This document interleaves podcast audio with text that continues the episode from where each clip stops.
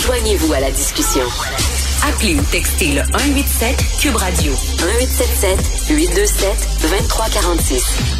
Alors, les propriétaires de restaurants se sont fait dire à 24 heures d'avis, alors qu'ils préparaient peut-être leur plus grosse soirée de l'année, en se disant là, on va faire un peu d'argent, on va quand même un peu respirer, se sont fait dire à 24 heures d'avis, vous tirez la plug, vous fermez tout, on ferme les restaurants.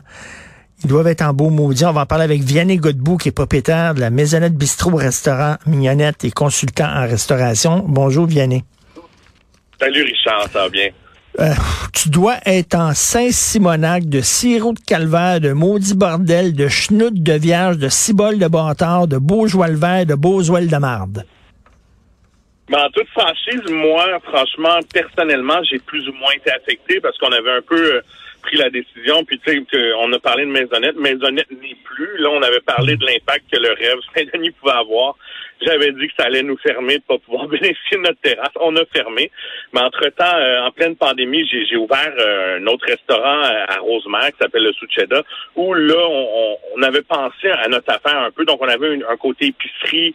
Euh, C'était très orienté et cadre fonctionnel. Donc, euh, de ce côté-là, franchement, moi, j'ai pas nécessairement été très affecté, mais c'est sûr, j'ai des collègues pour nommer par exemple le monarque, j'ai parlé au directeur Olivier, il était dévasté. Lui, c'est une très grande salle à manger. On parle de 200 réservations avec des menus fixes à 170 dollars par personne. Toute la, il travaille que du frais. Tout avait été reçu.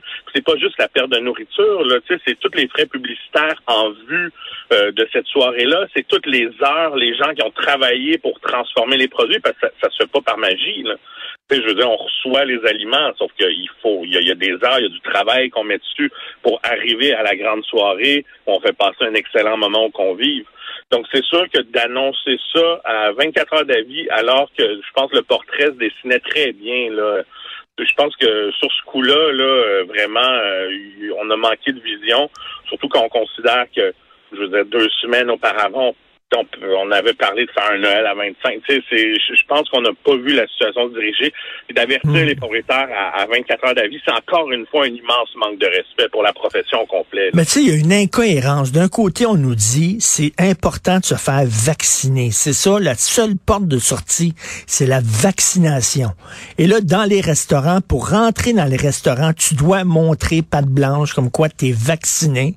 Donc, tu dis, ben c'est parfait, c'est correct. Puis là, tu me portes ton masque jusqu'à ta table. Il y a des séparateurs en plexiglas. Une fois assis, tu enlèves ton masque, tu manges, après tout ça.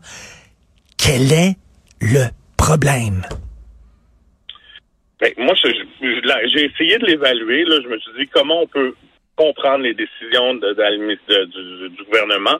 Puis, en gros, je pense que c'est un gouvernement qui est, très populaire en région, qui est élu en région. Les décisions qu'ils prennent, ça, ça magane beaucoup de monde dans la métropole. C'est sûr, dans d'autres villes, il n'y a pas juste Montréal.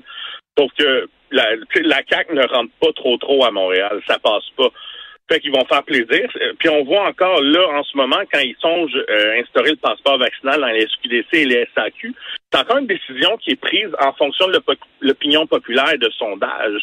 Donc moi, j'ai l'impression que la fermeture des restaurants, les gens paniquaient, tout ça, on s'est dit, euh, OK, je pense que ça va être ça va être populaire, on va montrer qu'on est un leader fort, qu'on prend des décisions. Donc on y va. Parce que je pense pas que c'est appuyé. Franchement, avoir laissé les restaurateurs par leur soirée du 31, je pense que tout le monde savait qu'il allait fermer. On n'était pas surpris de ça, puis on, on est rendu habitué de toute façon. Sauf que de simplement nous donner la chance de, de faire les bénéfices de la soirée du 31 ben pour se préparer, pour se préparer à la grande période sombre. Puis tu sais, même quand on est ouvert, le début de l'année, c'est jamais glorieux en restauration. Donc, d'avoir pu faire ces bénéfices-là, je suis pas mal certain qu'il y, y, en a plusieurs, en fait, qui, qui auraient survécu grâce à ça. Donc ça, j'ai trouvé ça ordinaire parce que moi, je pense que d'avoir fermé le 1er janvier, je ne sais pas à quel point on serait plus dans le trouble qu'on l'est en ce moment. On l'est déjà. Est-ce que tu penses euh, que est-ce que tu penses qu'il y a vraiment des restaurants qui vont fermer encore, là, qui vont mettre la clé dans la porte? Ben c'est sûr. C'est sûr. Il y en a déjà. En temps normal, c'est déjà une profession qui est excessivement difficile. Puis euh, il y en a des gens qui ferment beaucoup. Sauf que là, tu sais, M. Fitzgibbon a, parlé de rembourser les denrées, tout ça. J'ai bien hâte de voir son programme si ça va être facilement accessible Parce que il y a, y a les grands ténors de la restauration qui ont toujours accès aux bonnes lignes, aux bons, tu sais, je veux dire, qui ont un département comptable. Mais tu sais, le, restaurateur qui a ouvert en arrivant, tu sais, le, migrant qui arrive ici, qui ouvre avec une maîtrise un peu, tu sais, qui est pas parfait de la langue, tout ça, comment on va l'aider, lui? Comment on va aider tout le monde? Puis à quelque part, ça coûte excessivement cher à la société, là, d'aider tout le monde. On aurait tout simplement pu donner un petit délai. Là. Puis, je veux dire, le 1er janvier, ça aurait fait toute la différence. Puis, je ben pense pas que dans les cas et les hospitalisations, ça aurait été une catastrophe. Là. Ben non, puis tu sais, euh, Vianney, tout, tout, toutes les études le démontrent et ça c'est pas moi qui le dis, c'est des j'ai parlé à un virologue euh, tantôt, j'ai on parle on, voit les spécialistes, les experts, ils disent là où ça éclate les éclosions, c'est dans les écoles. On n'a rien fait pour la ventilation, strictement rien fait et c'est dans les lieux de travail entre autres là puis bon, euh, tu sais mais c'est pas dans les restaurants, c'est pas dans les cinémas, c'est pas dans les théâtres, il y a des éclosions. C'est pas là. Non, en plus, les mesures, je pense, moi, je suis assez fier de l'industrie en général.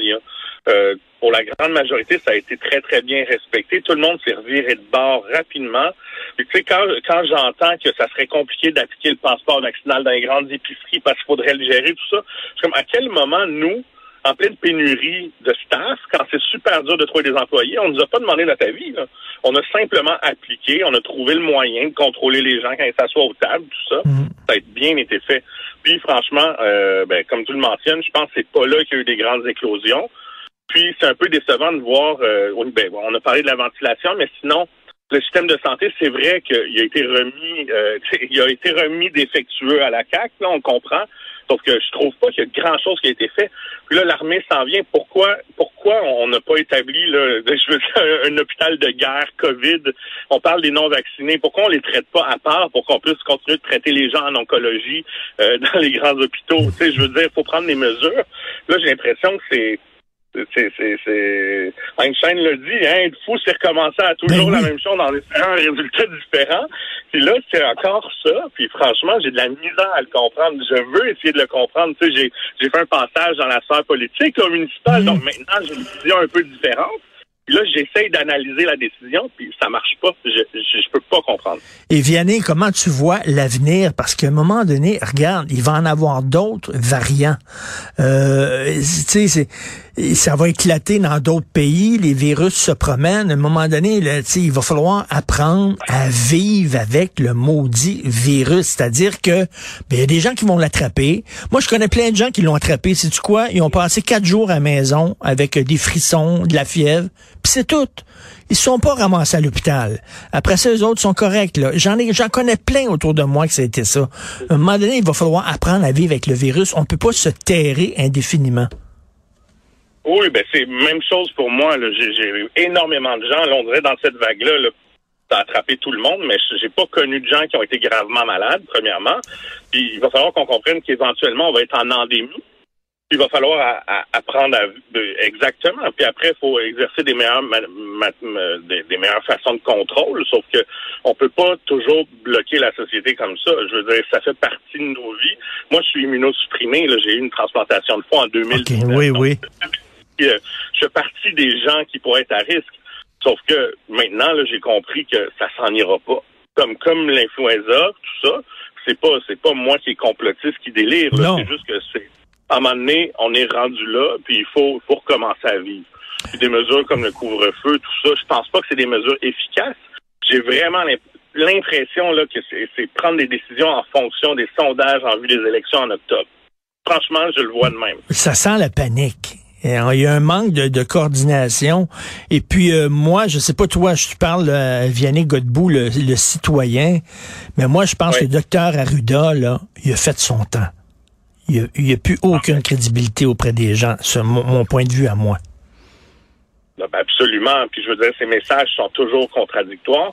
C'est pas un bon communicateur, même au prix des cours de communication qu'on y a payé là dans nos poches. Je veux dire, ça a clairement pas fonctionné. Puis, puis il est toujours, je veux dire, clairement, il y a eu la situation des masques, les tests rapides, toujours un coup en retard. Je trouve qu'il y a un manque de vision, puis en plus, euh, toujours des messages contradictoires.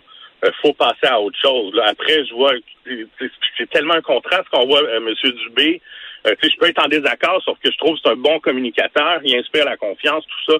Je suis en désaccord avec un paquet de choses, sauf que je pense que c'est quand même hmm. quelqu'un de bien pour rassurer les gens. Après, on a Arruda, euh, Dr Arruda, pour moi, est complètement incohérent puis dépassé par les événements, puis c'est flagrant. Je veux dire, c'est un peu pathétique là, à chaque fois qu'il prend la parole. Ben, totalement. Là. Puis à un moment donné, euh, François Legault va falloir qu'il s'en débarrasse puis qu'il le remplace par quelqu'un d'autre parce que ça va déteindre sur son propre gouvernement. Et euh, écoute, est-ce que tu as envie des fois de lâcher serviette en disant, euh, regarde, lancer la serviette en disant, je vais faire autre chose? Ben, ben, clairement, en fait, euh, moi, c'est pas pour rien que j'ai tenté de faire une incursion dans la politique municipale. Mm. C'est un peu comme une voie de sortie. Puis présentement, moi, je me suis retiré des opérations euh, pas mal. Il y a des gens qui, m'ont remplacé dans mes business. Je suis encore, mais je suis vraiment devenu un, un, investisseur silencieux. Puis présentement, je suis activement en recherche d'emploi. Parce que, ben, clairement, je suis plus intéressé j'ai perdu. Je trouve que toute la partie plaisante de la profession, hmm. parce que clairement, on fait pas ça pour l'argent. Tu sais, parce qu'il y a ben bien des choses qu'on peut faire dans la vie, là, puis je pense qu'il y a bien des gens qui ont des restaurants qui sont équipés euh, intellectuellement, physiquement pour faire plus d'argent que ce qu'ils font. Donc, si on le fait, c'est pour faire plaisir aux gens, c'est pour hmm. être dans un univers. Euh, c'est beaucoup de travail pour peu de retours euh, pécuniers. Donc, franchement, si on nous enlève toute la partie plaisante, puis si en plus on crée plus d'anxiété qu'on peut déjà en avoir avec des fermetures euh, à 24 heures d'avis, assez incompréhensible. C'est pas le fermé, je peux comprendre, mais le 24 heures d'avis, je le comprends pas du tout. Euh, si on, met tout ça ensemble, ben non, clairement, moi, moi, je fais partie de ceux qui tentent de d'aller vers autre chose. C'est clair. Mon profil LinkedIn, je l'ai mis à jour. ça va. non, non, mais tu sais, tu dis, c'est ça, là, on fait pas énormément d'argent. Si on peut au moins avoir du fun? Si vous nous enlevez le fun, quel est l'intérêt de rester là? Écoute, si on veut t'encourager, euh, Vianney, euh, euh, c'est quoi ton resto, là, où on va? Euh, on a le Succeda Rosemère. C'est un restaurant épicerie euh, traditionnel italien. On fait nos pâtes fraîches sur place.